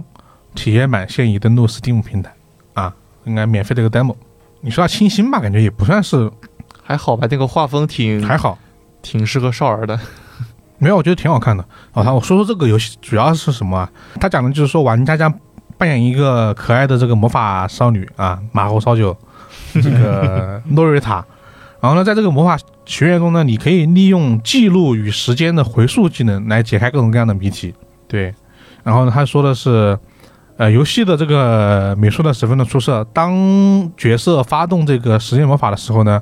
场景就会变得非常的呃这种视觉奇观的一些变化。对，它同时呢是一种场景解密加 AVG 的这种剧情游戏来推进的。嗯，对我我看我觉得我挺喜欢这个设定的，因为它相当于说利用时间暂停来进行一些场景解谜嘛，嗯，有点像之前那个游戏的奥伯拉丁的回归，就是也是疯狂的就是倒时间倒来倒去的。 哦，对，然后它这个故事也有一点就是那种小魔女学院啊啊，那种感觉呃，有一点像，对，有一但点它点。不是小魔女学院，小魔女学院本身班级社做的嘛，啊就对对对有点就是偏美式的那种感觉，它是那种反正那种尖帽子，黑斗篷，对那种类嗯型的拿魔个法法少女杖的那种， 啊，不是宫崎骏那个类型的，啊所以 是，也不是哈利波特那个类型的，也不是对对 对，就是是它就是那种日日式日式，对对 RPG 对里对面那种对传统的那魔法种师魔女嗯啊，骑个那种扫帚戴尖帽这种类型的，啊，对，嗯然后那个法杖是一个真的一个大法杖啊，对对对然后对对带对拐弯的那种，啊对，所以说其实看着挺日系的，啊，对哎我，个人感觉看着挺日系的。对哦，我我决所以你定魔法师这个东西本身也没有中式的呀， 没有，一般来说它会比较的美式或者英式 嘛，啊嗯但日式的我们魔法是魔法少女会有一个很符号化的一些啊设计跟故事啊情节确，实。嗯不过现在美国和英国这个魔法师这个也不像他们传统中在打架 闹那确实， 啊，对，啊，这个到时候我们体验一下吧。我我个人还挺感兴趣的，我体验一下之后给大家做个回访吧。嗯啊，时间切片，搞不好看名字当时以为是哪个 YouTube 的 切片呢。啊，下一 个主播切片是吧？ 下一个游戏啊，就是恐怖怪盒手游《祝寿》，现已开启了 iOS、安卓平台的这个预约啊。然后游戏大概呢，就是讲一场小区老人的集体失踪案，一个诡异的离奇事件，然后拂去温馨动人的表象啊，真相细思极恐，是长寿有道还是冥冥当中的那个魂魄作祟？然后下面有一段就是感觉还挺挺有味道的一段词儿吧，嗯，就是精气为物，游魂为变，啊，福禄无疆，祝寿延年啊，在长寿传说的演示下，是怎样曲折的人性故事啊，就是它的一个简短的介绍嗯啊，我大概看了一下，应该还是就是平面的一个场景解谜的恐怖游戏。嗯对然后它这个标题取的也比较， 这这次是不让人过寿 啊，这是祝寿啊过寿啊，过寿就是不不让这个寿星对过这个哦寿，，嗯你说他他这个这个那个标题啊，是吧？，对，这是他那个游戏这个推广的写的一个标题。嗯，然后整体来说，就是虽然又要提到那个游戏，但是大家方便大家好理解吧，就是又有点像《直杀一》的那个 对模式，嗯。但其实我们提到类似的游戏已经有很多款了，就是不知道这款具体怎么样，还是只能是呃已经可以开始，反正已经开始预约了，然后也能看到一些放出的一些宣传。但是解谜游戏嘛，最后还是要看它的谜题设计啊到底怎么样。看他这个游戏截图，这也没有很怪核啊，可能太怪盒的放不出来，你不得是因游为戏里因为面因为体验怪核 B 站，我有段时间就我也狂看这种类型的视频，因为怪核东西有点诡异，它一般都是以那种九十年代或者是两千年左右的互联网那种那种很模糊的画质和一些录像的截图啊来做它的主要的传播渠道。其实就像那个三伏差不多的那种感觉。对对对，所以它那个画面其实都很有特色，大家可以去 B 站搜一搜那个怪核的视频，但它这个看着不像不不是特别像怪核，至少目前的这个截图来说，嗯，更像那种传统中式恐怖。但这也说不准啊，毕竟我没看到没看到全部的内容。哦，但它应该是我看到一句广告词 叫“波动蒙尘时钟，回溯千禧年之谜”啊，好像时间对 上了，它好像确实是怪盒。类似的这个发这个时间段游戏，我们今年也介绍过好多款，嗯，对，有一些就是单纯的是放在那个年代，但是也没有说就是上一期我们说的那个黑羊，嗯，也是差不多发生在这个时期的。对对。其实今天有一种文化现象，大家很容易怀怀旧千禧年这个时间点。怀旧到千禧年嘛，然后对就是九十年代的时候，对对对，嗯今年很多作品都是以那个放在那个时间段的，但其实对于九十年代的这个记忆，大部分还是八零后的比较多一点但两千年的不一样啊，啊。两千年可能两千年部左分右的，对啊，就是九零后会有一些嗯需要少许的一些有些记忆，像我的记忆都很模糊而且其实就我们常说啊，这个 B 站嘛哔哩哔哩嘛，这时代嘛，啊这时代人其实对东西他反而是因为没有印象，啊，所以他感觉兴趣得他觉得这个东西比较新奇，新奇和怪。嗯对你真熟悉，可能感觉不会不不一样嘛。啊，对，怎么说呢？其实时代是越变越好的， 呃，对，希望就是这个他能做的一个比较好的融合吧。嗯，对，好，那就是今天的这个游戏资讯就到这儿了。录到这儿没录多久呢， 这不是得留给 一个极长的回访时间 是呀，啊！上次我们回访了这个城中翡翠， 《城中翡翠》啊，以及它的倒叙集嘛，对，说了挺久的，说大概二十多分钟嗯啊。对这一次我们回访一个上次我们简单提了几句， 就上次是都差点收不住的一个一个作品啊，对， 《名侦探柯南》啊，万圣节万圣节的新新娘娘，啊，对，这次我们给大家也回说个二十分钟吧，啊，说个二十分钟啊， 呃，怎么说呢？大家看完之后，我们上次其实简单吐槽了几句，嗯呃，但这次我们先整体说说吧。本来专题应该是不录了啊，也没那个时间，没那个排期，主要是 没有这个它的排期，我们就这简简单给大家讲一讲吧。整体来说，你们看完之后觉得怎么样？上次我们好像没说，对啊嗯，对。说实话，我虽然看到就是好像外界对他评论特别好，但是我个人在看完后真的对他的评价很。也不算很差吧，但是真的不怎么样。就一般就啊，对，感觉甚至我感觉他还不如《菲斯的子弹》。 对，就我回顾了一下，我对这种观感的主要来源就是它很旧，没有什么特别新的东西，没有让我感到惊讶的东西。就哪怕最后那个大场面，在我看来也就那个样子。包括那个这个场面也是在开头就可以预想到会是一个什么样的一个使用场景，包括最终那个后面那个反派，就嗯姑且称他为反派吧，就平平无奇，放在整个二十多部剧场版里面都是很排位很低的那么一个档次。呃我觉得有一点蠢都蠢出，蠢有一点出他新很高厉度。害，就他能把涩谷灌完那么多气球，他还是很厉害的。对，一个人在那里心心念念的挂气球，啊，我们这直接开始剧透了，啊，我们 就这次就因为是回访，我们就不给大家说他做什么分界线了。啊大家如果没看其实看了再说剧透没有什么太大关系，这个凶手对很好猜的，对，很好猜，对，这个真凶就跟星期三那个剧一样好猜，他是白白白领脸上那种类型吧。对对，就我其实我我我觉得他算是这几年五年，甚至可能是往前再倒，我再，倒个十年，算是比较好的一部剧场版了。我个人觉得，相对来说，我也觉得，就是其实老齐说的问题是很实在的，就这个嗯剧场版确实就是没有什么在新这个鲜案件这条线对上，因为它其实分成两条线了，嗯它，就是一个是警校五人组的线，嗯，就是回回顾以及对这些人物的描述嘛，还有一个就是他这次碰到这个炸弹客的事件，对炸弹客这条事件是他近多少期这个剧场版里面也算是写的很差的，对对，但是因为它分成了两条线，就以前是合合起来的嘛，就是对，你要么对抗，比如说飞色子弹，他讲到什么，然后我就就是一个线路下来，嗯就是要讲的这波人对抗的那波人是一样的，嗯对，但是他这次就是分开去讲述了，就炸弹客这条线真的极其无聊，但啊是这非很常简的单，这真的太对太过于简单了。呃，过于简单了，而且也没有什么新意啊，你这个足球的运用方式呢？没有让我感 觉到任何的很新惊奇，讶，对你这不是打卫星都打过了，你现在就对， 场面嗯越来只越能小干了，着这个事堵情个下水道什么对，而且我感觉这不需要一个新足球，这是个老足球，他也能干。 的，对，你阿笠博士没必要研发什么超超超级强烈足球。哎刚开还刚刚开始做了个铺垫，对，但是这个剧场版我还是挺喜欢的，为什么？嗯因为我还是就觉得他这个警校五人组这条线嗯，对，做的对挺好。嗯这个我是觉得是一个区别啊，就是我观察了一下，就是上线之后的一些评论啊，我发现对《警校五人组》有没有感情是对这个整个电影的评价也会产生很大的区别。啊嗯对就一般我看到一些说这个剧场版好看的，都提到了说《警校五人组》的剧情呈现的真不错，对之类的。然后说一般般的，基本上就没有提这个事儿，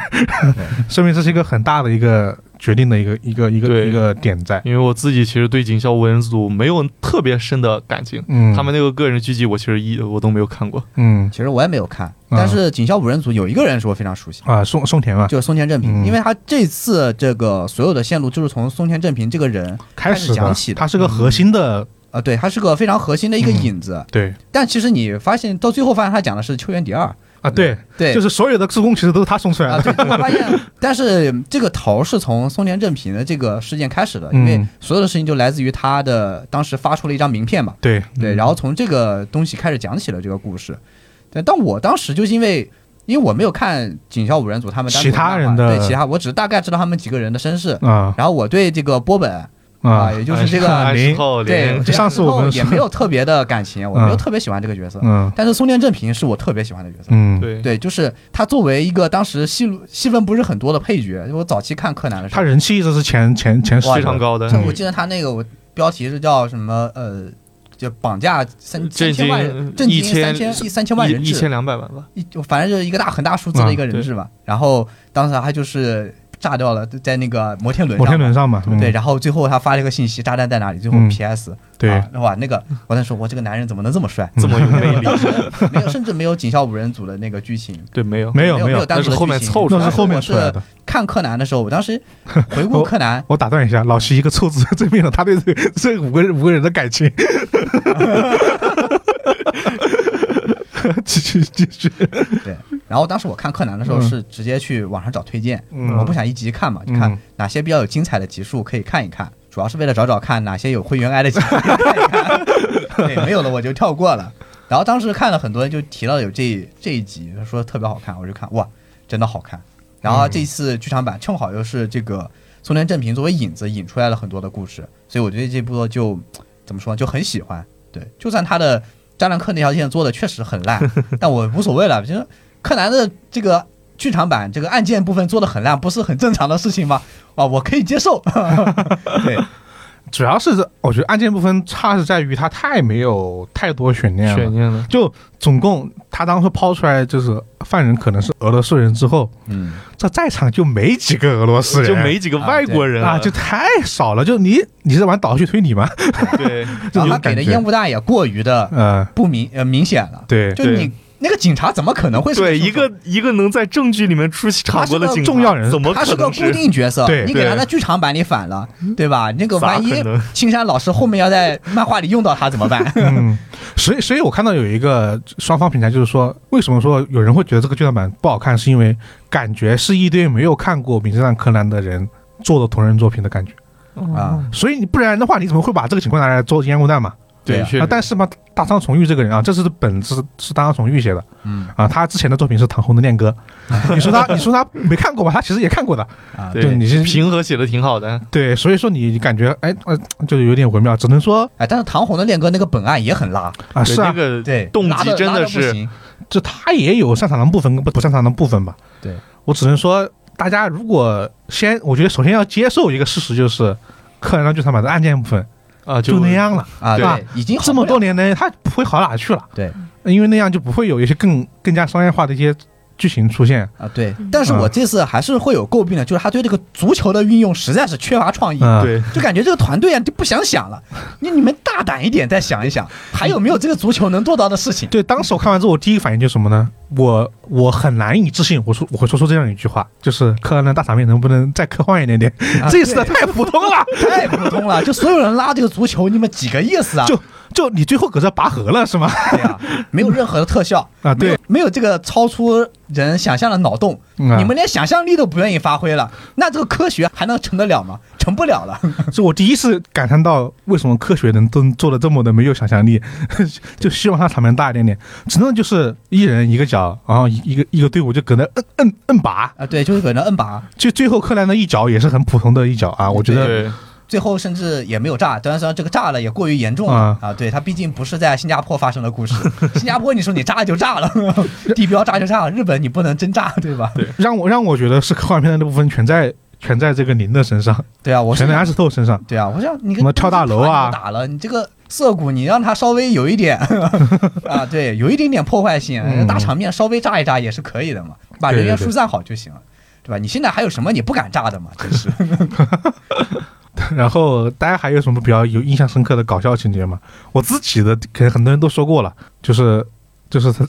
哦，毛利叔叔，毛利小五郎 在医院里 面的那个剧情，呃，我真的是被我被逗笑了，我是真的笑笑出声来。嗯，这这我印象最深的两个两处搞笑的，一个就是柯南单骑走钢管，还有啊一个就安石头飞身越高楼，啊，对，哦成龙行为真的，那个成龙都做不出来那种个飞了行那为个。飞了多少米啊？那个那个太远了。那个感觉太远了十十几二十米。是成龙最近起来那个动作飞的都没他远，真的。嗯成龙我记得有个跳楼的是，对，红嗯那番、个红番区吧，我记得是快餐车还是哪一个，反正他就从那个还是说一个好人，好像是一个好人，然后他从嗯那个楼顶跳到那个对面的阳台对，就是那个动作。啊。嗯对他跳的都没有安石头啊这没次有没有远，安石头远，嗯，而且安石头是差不多几乎快稳稳落啊，扒到墙上了，扒了墙上扒了，到啊墙上对没有那那那太离谱了。扒到墙上，但是他还是很从容啊。对对，成龙那会儿是直接就垮，直接就，呃，成龙那个是直接咵就就摔地上了，安石头是安石头知道很自己是主角，是自己摔不死的。对，而且身手很敏捷的，马上爬上去了，然后开始追凶手，凶手更敏捷，嗯 凶手直接沿着楼梯爬上去了，你知道凶手的身份之后，给给他他直接翻上去了，对，啊。然后后面一次是他跳飞机嘛，嗯啊，那个也比较猛啊嗯。安那室个也透，真的是，安室透战力还是拉满了的。 对，啊对，就虽然出场时间不多，但是整体来说，就是出场还是需要他帅的部分、呃出现。对你不能让他真的安石透这么高人气的角色，全程让他坐冷板凳吧。啊、人家坐那个叫什么来着？坐沙发，坐沙发。对，啊豪华沙发椅旁边放个小酒，上次我看很多评论朋友也评论了，等下会念一下，还挺搞笑的。哦，然然后说回说回一下这个，就是大家还是比较关心推理部分嘛。其实当时老齐他看完之后，他你是有发一个什么对，来着吐槽一下是吧？对，你因因为我是当时看到最后，就是柯南把那个凶手是谁给揭穿了一下的时候嗯嘛，然后我旁边一个男性观众，他他在他在那里嗯了 一下，好像是意思是被这个反转给惊到了。我当时愣了一下，我看了他一眼，然后我当时就说，这个人肯定是陪着别人来看的，不然一个正儿八经的柯看过柯南人不可能会发出这种疑 问。他应该也不认识，就是他不认识这个角色嘛，对他也可能不认识那个警官，所以这没就看过是柯南的定位嘛，你就是你能看出来他他是给想做什么样的剧场版。对，你当时也吐槽了说这个编这个编剧可能没写过推理，对，真的太有说吧？哎对那其实别人但其实这个人，这个凶手真的很好猜， 就是嗯你那个烟雾弹，就是他查到那烟雾弹之前，你就能够感觉到凶手是谁了。对，那个已人太经基本明那猜到嗯个人太明显了啊，很明显啊你没有什么选择了。因为你说他没写过推理，这这个编剧他写过呃一个倒倒叙推理，怪君还挺喜欢的，叫福家井布补的问候倒叙推理哦，啊，也有很多精彩的桥段。吉丁好像也也也说过这个剧，那个剧确实有几集是比较好看的啊，有几集是比较好看的。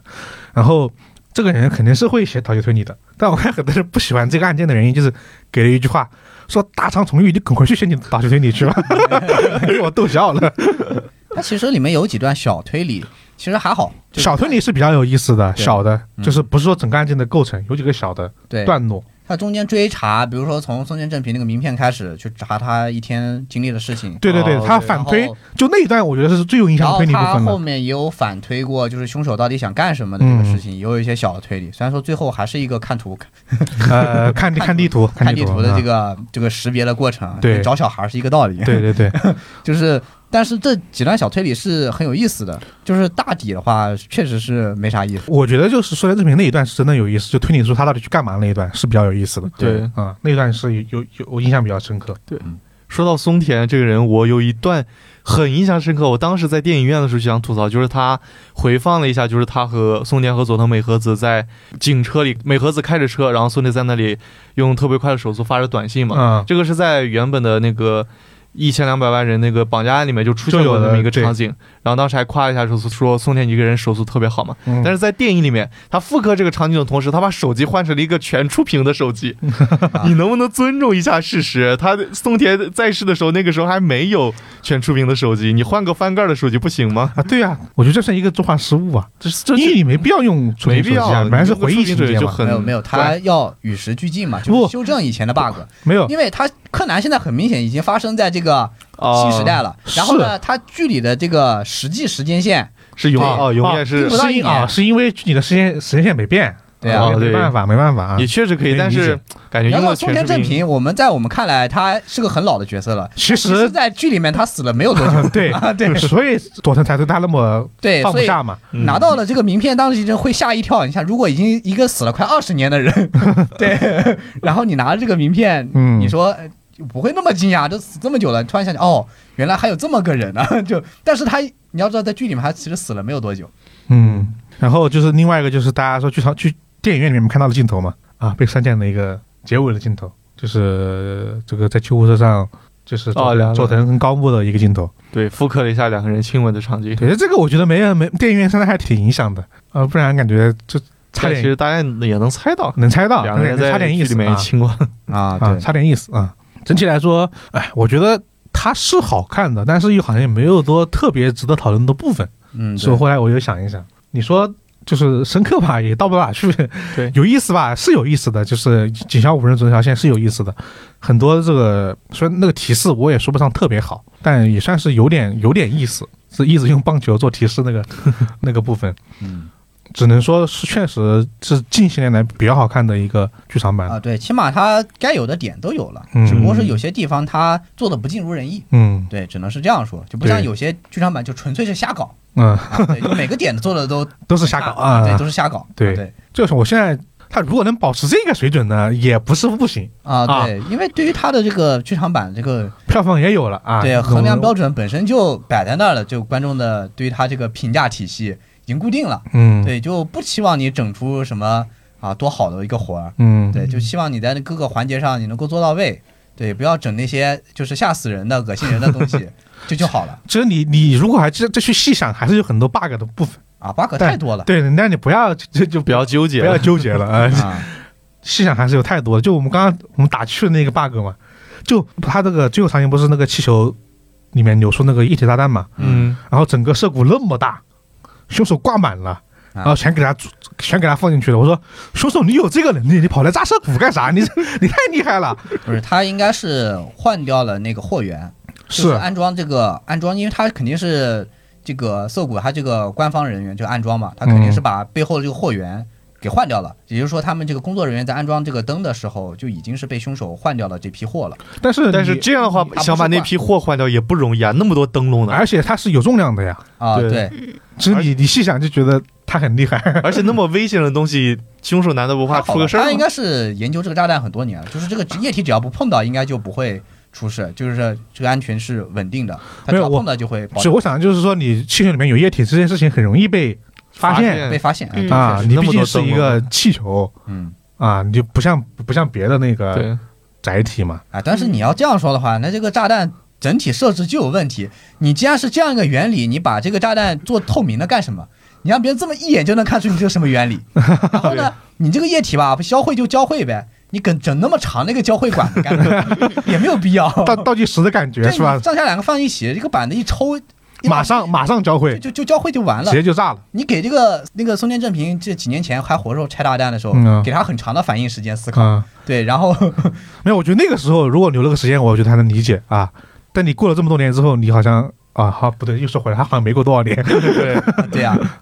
而且有个问题就是，从后面那个炸弹液体流出的时候，可以很明显看出这个液体好像是挺安全的，就是你如果被碰到的话， 对，就不会发生问题嗯。那既然如此，你在被绑到那个项圈或者那个炸弹的时候，你直接从另一边钻个孔，把一边的液体放掉不就行了吗？ 啊对。好像也有道理啊。就、哦、我还是头白受罪 了。啊，对啊，就是你用个普通的炸弹不也一样吗？有对，用这种两两种液体交汇的，跟 这种有什么太大的区别呢？可能是他的个人都是这个 title 炸吧，弹就说那个爆炸炸弹，他也没想明白，所以他这份设定没有多写对啊，对他没想明白啊，反正弄了这个啊感就觉是挺酷说的，白了就是想为了完成他那个棒球的那个从始至终的那个设定那个设定啊那个梗啊，对，就把东西给它堵住，对这样的一个动作，啊，就为了完成这个贯穿的这个东西，嗯所以才去弄的。但是你在影视作品里吐槽炸弹，从来都是不科学的。嗯正常的炸弹里面，只有电影作品或影视作品里面才会给炸弹放一个计时器在这里，告诉你还有多少时间会爆炸。啊正常的计时炸弹就是就是什么都没有的，对你也不知道它什么时候炸，要么就遥控，对吧？哎，这个这个就算是我们自己小吐槽吧，其实也不关紧要。不知道大家看完之后怎么样，反正整体来说，我觉得大部分给大家给的评价还比较好，我觉得评分还算比较还是挺高的还算比较高的。近嗯在近近几年的剧场版里面，就是看明年能做什么样的火来了。明年啊，对，明年明年黑衣组织又出船了。对，因为说实话，我每次讲到觉了得学理的剧情 嘛，每次黑衣组织出来就很容易剧情就崩，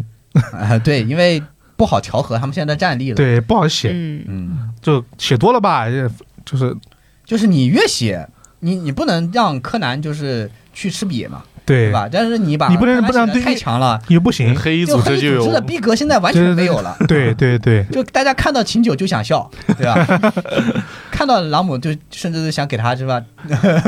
打赏一点什么？ 就是你这个组织太不容易了， 就对太惨了。出来一个新角色啊，是肯定就是个卧底了，是不是？但最近好像说柯南漫画是有什么重大的一个事情要揭露，应该就是朗姆的真实身份，还有就啊然后他是们身份很早就揭露了。还有赤井他是有一个案件，有一个案件，我、哦我具体是忘那了，个象棋棋手被杀的那个案件是吧？哦，应该是哦应应该该是是那对个是他们当时找到这个乌安林耶嘛，对对这个对对关对键线索的那个案对件对嘛。对对对。嗯，这个案件还是挺重要的。最近说有马上新的漫画会有这个方面的新情报，那应该就是那那两个伪装起来的红方角色，应该就对正式露相了吧，亮相了吧？应该对对猜对，了很久，这个这对，那两个女的，反那个问男的是谁？是谁嗯啊？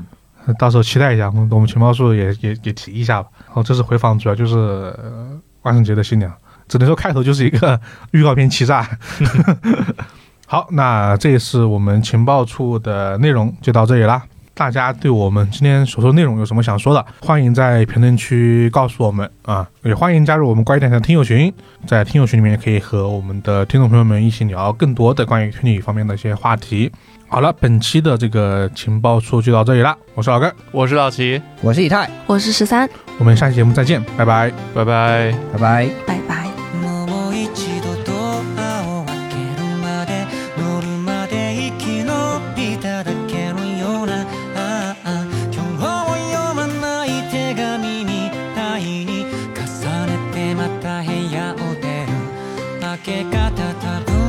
夢を見ていた思い出そうとはしなかったああ懐かしさが足跡みたいに証拠として残ってたから Hello，大家好，欢迎来到我们的读评论环节啊！这一次我们读的是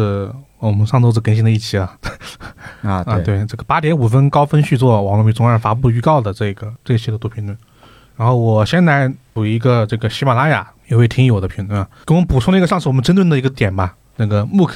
嗯，啊杂志书啊。这位听友叫人间大糊涂，他说这个 MOOC 其实就是杂志书，就现在卖的这种什么读库啊，就是老六那个读库，包括之前的一本杂志叫《知日》，嗯，然后呢还有以前的什么文艺风、李啊，就郭敬明以前还、哦还有那些也算，哦对，他说都是这种类型的。然后呢，他们既像杂志一样，是确定主题之后发起约稿，然后大家分别写，然后编辑再弄排版、配图、定期出版。但是呢，他又按照书号来出版的，可以像书籍一样长期的在书店中售卖，有单一的核心议题，然后也不具备太强的时效性和没有广告啊，所以就会作品的内容是它的主要的哦这个卖点，算是给大家补充一个小知识吧。然后上次还有人提提到那个，我上次不是说我们那些专题嘛，不是有三本书嘛，《告白》《天使之刃》嗯，也就是那个恶魔少恶年魔少年，啊，另外一本我想不起来了啊，东野圭吾的《彷徨之刃》啊，嗯很多听友给我补充了，嗯这这个喜马拉雅也有人补充叫夏丽菲，其实都是少年犯的故事啊，这个还改成改成剧过啊，这是我这边的这个评论，那好，那下一个评论是个跟柯南有关的， 刚才我们聊到了，嗯，对，是来自小宇宙的。然后呢，这个听友叫做八十七街的小说家老听友，老听友了，啊，对，他说是我来做个蛇族啊，如果我没记错的话，老哥这里说到了那位莎拉派瑞斯基的《守护天使》系列里面的女侦探主角叫做啊维艾华沙斯基，这个名字里的 I 就是《名侦探柯南》里面灰原哀的这个 I 的这个来源。嗯，就是其实我们之前做节目的时候，其实是说过就灰原哀这个名字，嗯对就对对就名名侦探柯南里面很多这些这些人物的名字都是有这个来源来源的，包括我们刚刚说的这个松田嘛，啊，啊，它就来自于那个侦探无语，呃，对对对，就是松田优作嗯松田优作嘛，对啊对。然后，但是我们看了一下，就是灰原哀这个哀这个名字，就青山老师自己说过嗯啊，，它是来自于这个艾琳艾德勒的这个哎啊，对他算是比较，但是很多人依然觉得应该是另外一个，啊，就感觉艾琳艾德勒这个就凸显不出什么阅读量。但是我们当时分析了一下，就是其他几个主要角色的名字还是找了一些比较大众所熟知的人啊，找的梗嗯对，啊，这算也算是一个就是补充吧。虽然我们那个《名侦探柯南》那个名字来源系列已经很久没有更新了，当时说了是还要跟后面的，甚至好像都整理过了，我电脑上可能还有，但一直没做，因为发现没前几个有意思。对越到后面确实有所点以对后面一期就做了漫威 复仇者联盟，啊，好，这是我们这个只有两个是这个评论的。然后上次我们说了一个话题嘛， 嗯，就是关于这个就是电脑出问题导致自己的文件丢失丢失的一个话题，发现大家评论的好多 哟，啊，导致我们这次就是主要就是念念这个啊，然后有有一些比较有意思的评论啊，我这边有一个，这个不算很惨，但是我是觉得一个是一个很好吐槽 Word 的一个啊 一个评论，也是来自于喜马拉雅的，他叫雁明湖，他说其实文档丢失真的还好。然后呢，曾经刚工作的时候，其实也清空过自己的内容，但他自己按记按照记忆手动恢复了百分之五十。哦，但是其实最恶心的在于是，就是系统那个自动保存到一堆文档里面会有备份，啊就是它那个自动保存，如果你关机，它会有一个备份的。哦，但是那个文那些文件名就是一堆乱码，嗯哦然后呢，里面的内容也经常会有就是重复的内容，嗯就微软那个自动保存做的很有问题，所以他就就感觉这个东西就很不好用，但他还是最后还是找到了，是个好事儿。对，然后他另外一个算是他说另外一个算算是土话了，他就说现在做图 PS 经常明明要另存，却不小心点了保存覆盖了原图，他就那就真的没救了，啊，对，那那个确实那个没错真的就没救了，那就直接是覆盖掉了。嗯啊，这算是第一个吧，算开个头吧，这个不算很惨。我们接下来这个就比较惨了。好，我这边呢是一个来自 B 站的用户，他的 ID 叫沉迷读书鸭，然后他的身份呢应该也是一个刚毕业不久的一个大学生，他分享的经历就和他的大学生涯有关系。他说的是丢失文件经历可太惨痛了，年初赶毕业论文的时候，同时开着 WPS、SPSS，呃，这是一个数据处理软处理件。软件啊，，对，还有一个就是知网，然后电脑过热，突然自己关了，再一次打开的时候，当天敲的几千字儿全没了。哇，那个太惨了，嗯对，开着自动上传保存的，但是云端下载下来发现没有存，这是跟齐先生老师发生了一样的事情，啊这这个自动保存它不自动了，没存。对不不会没有买 WPS 的会员 吧？对，不仅字儿没了，数据处理结果也没有了，只有检索的论文可以在浏览记录里面找到，就是自看自己看过哪些论文，但是自己的结果已经没有了。这啊那是一很个惨的，对，而且是毕业论文，还是在赶嗯毕业论文的时候，主要是在赶啊， 这个对比较重要。 这可是可以影响你毕业结果的那么一个大事。我现在反而好奇是这这三个软件到底哪个出了问题， 怎么就把电脑搞过热黑屏了？ 对这三个办公软件理论说没有多大的，对，感觉都不是什对么啊特别，就开个就一个网页，开个小软件，再开一个 WPS，对，都不是什么不是很特耗内存的一个事情。这样分析应该是 WPS 出的问题，毕竟它也没有自动保存 嘛，没有上传到云端，很有可导能就致是 WPS。就是可能出 bug 了，导致电脑也那个了。嗯，就不知道是 Windows 的 bug 还是软件的 bug，很难说啊。好，那下一个还是来自小宇宙这个评论，当然他感觉不是那么惨，啊，但是过程也确实惊心动魄啊。惊心动魄，啊这位朋友啊，名字叫做啊，一只想好好工作的小熊猫啊，对他头像也是个小熊猫啊。然后呢，这是一位研究生啊，他说我们研究生作业是过时间就没办法交的，而且对格式要求很严格。Word 呢有个祖传 bug，就是编号会变成黑块。有次小组作业还有一分钟的时候，最后检查发现编号黑了，当时血都凉了，花了一分钟时间重新处理，差两秒交上去，就有种拆弹部队的感觉。 它处理的好好快哦。 对，一一分钟不到就处理完了，确实。可能这个确实不是个很严重的 bug 吧，应该就是他这个 bug 是我都不知道什么意思，我好像我也没啥用我好久遇到没有过用应该过是 WPS 应该是在 Word 里面有那个小标，他应该还说的是小标题我不知道吧？是页页没页脚，还是说有专门一个编号的一个功能，应嗯，该是专门的一个编号功能，然后嗯会黑掉吧，然后它应该要重新处理一下，或者重新填入啊，或者是粘上去还是什么 的。可能是编号吧，一点一，对，我觉得应该是一点一、应点该二那种东西，哦，必须弄完，就这玩意儿是最最麻烦的。麻烦。虽然它有自哦动，那就应该是那个编号。对，哇，那还挺多的，但它黑的挺快的，应该是统一处理它的。应该统一处理嘛。嗯，如果是手动敲，那写那写那写论 文，那得得写一会儿的。对啊，那建议先学习 Word 处理方法。那但那这个真那的很恶心对，那他的办公软件很熟练啊，可以去应聘啊。啊，起码比齐建堂老师强，他肯定找不到这个工作。他 他他连 Ctrl S 都不知道。 然后下下两个啊，下两个是王一云这里的，不愧是王一云呐、这些这些抑郁的经历可真 多。要不然他怎么能变成网易云呢？只在网易云这里好几个呢，然后我在后面选出来这两最个惨的两个，对，既既长又惨，好吧？啊，第一位是一个大学生，哈，ID 叫做 Ice Ginger Milk 冰浆牛奶。啊，他是大学生，他在学校机房做上机课作业，但是机房的电脑都是那种比较有年代感的啦，嗯，开个 Word 都要反应一会儿那种。甚至有一次还是那种大屁股，我记得。嗯啊，然后呢，他平时就被 WPS 云文档惯坏了，他就没有随时保存的习惯。哦，嗯，对他这次要做的作业呢，就是要手动操作另外一个数据分析软件，嗯还要分布截图，手动打字分析结果。然后等哈，这到最后啊，把这个结果保存的时候呢，卡 了。整个文档全部清空，所以他要重做 上传。对，结果呢，他回到宿舍检查的时候发现没有传上，但是呢，他的机房电脑一关机了，就是数据数全部据也没清空了。，哇，这太恐怖了嗯。所以呢，他只能用自己的电脑做了第三遍。嘿，从此他就养成了随时保存所有作业都用 U 盘备份，交作业至少检查两遍的习惯。我觉得大学里面很好养成这种习惯，因为嗯，我也遇到过类似的情况，就是学校的机房就这真的很很烦人哦啊，所以导致我觉得大学唯一的记忆就是我必须得备个 U 盘，啊，嗯对，对保存点东西，